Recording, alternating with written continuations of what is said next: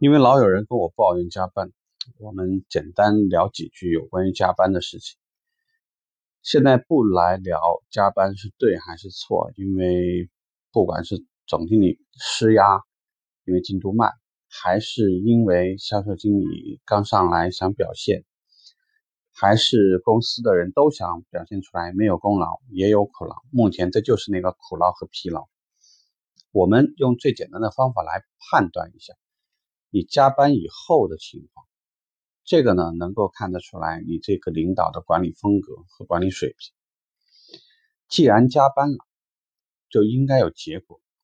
这个结果，要么是第二天的二次到店的数量比之前高了，要么是原本会在五天或者一周以后提车的客户，第二天来提车了，要么是。第二天，按照常规的时候，一般会新增一个到两个订单，但是因为今天加班了，所以我们第二天产生了五个或六个以上的订单。这个都是我们加班的结果。就是说，凡是你要做一件事情，你必须要有目标，没目标就去做。我们说，你走得越远，有可能错得越快，越厉害。那你这样子。每次做加班的时候，你都来暗暗的观察一下，这个 boss 到底是为加班而加班，那就是没有清晰的目标，不会跟你明确今天到底加到几点，什么情况下能走，我们要求达到一个什么样的数量，要么就是我刚刚说的，不是邀约目标，就是订单目标，就是交车目标，你总归会在这有限的这几个目标里头。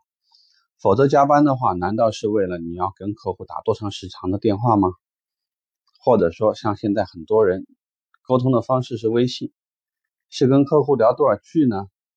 还是打多少字呢？还是回多少微信，或者点多少赞？这个都是无法量化的。你要做的事情，记住，凡是可以量化的事情，它其实才是一个有效率的工作，才能评估。我们今天做这件事情有没有意义？可能从家庭啊，从情感啊，这不好说。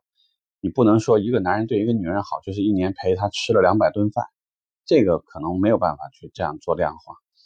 但是对于客户而言的话，我们是一个行业，你这个行业的话，给你下任务就该下一个月卖多少台车，卖多少精品，你做几单保险，做多少单金融，对吗？那所以呢，你加班也好，活动也好。外展也好，你做任何一个动作的时候，都应该是目标是量化的，评估也是量化的。检核的时候的话呢，你也应该是在整个分析里头说这次活动好，好在哪儿啊？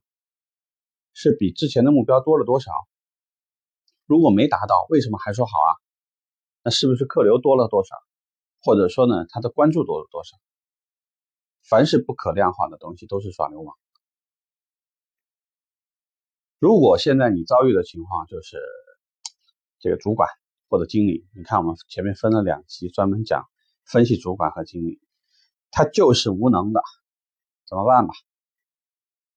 那我也不会建议或者是轻率的去建议你离职，因为你无非就是看一下这个平台、这个品牌，何况还有一个问题就是说，你得看看自己，如果你自己真的很强。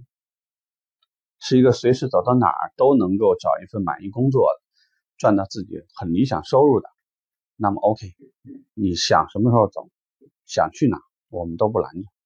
否则呢，就是总归收入呢是需要对家庭有个交代，或者至少呢也可以在父母那边炫耀一下，或者是可以买个礼物给女朋友、男朋友。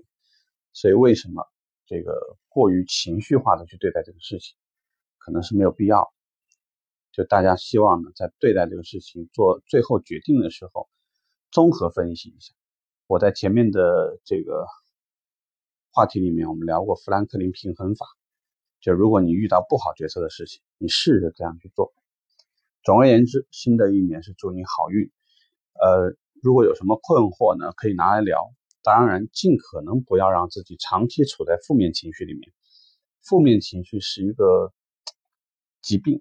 它会让你越来越难受，啊，我以前最喜欢是听音乐啊什么的，因为这样呢可以让我自己总会在某一个时间或者在某一些环境里面适当的放松一下。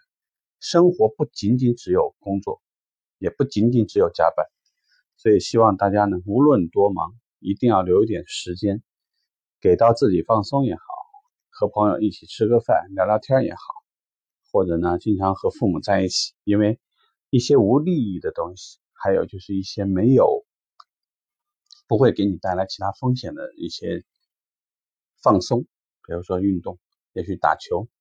呃，或者也许你喜欢去去看场电影，听个演唱会，随便什么，都可以让自己适当的放松一下，不要处于紧绷的状态，不要有一天呢，突然这个叫呃还未成功呢，人就先挂，这个可能就亏大了。啊，这话扯得有点远啊。OK，我们今天就聊这吧，拜拜。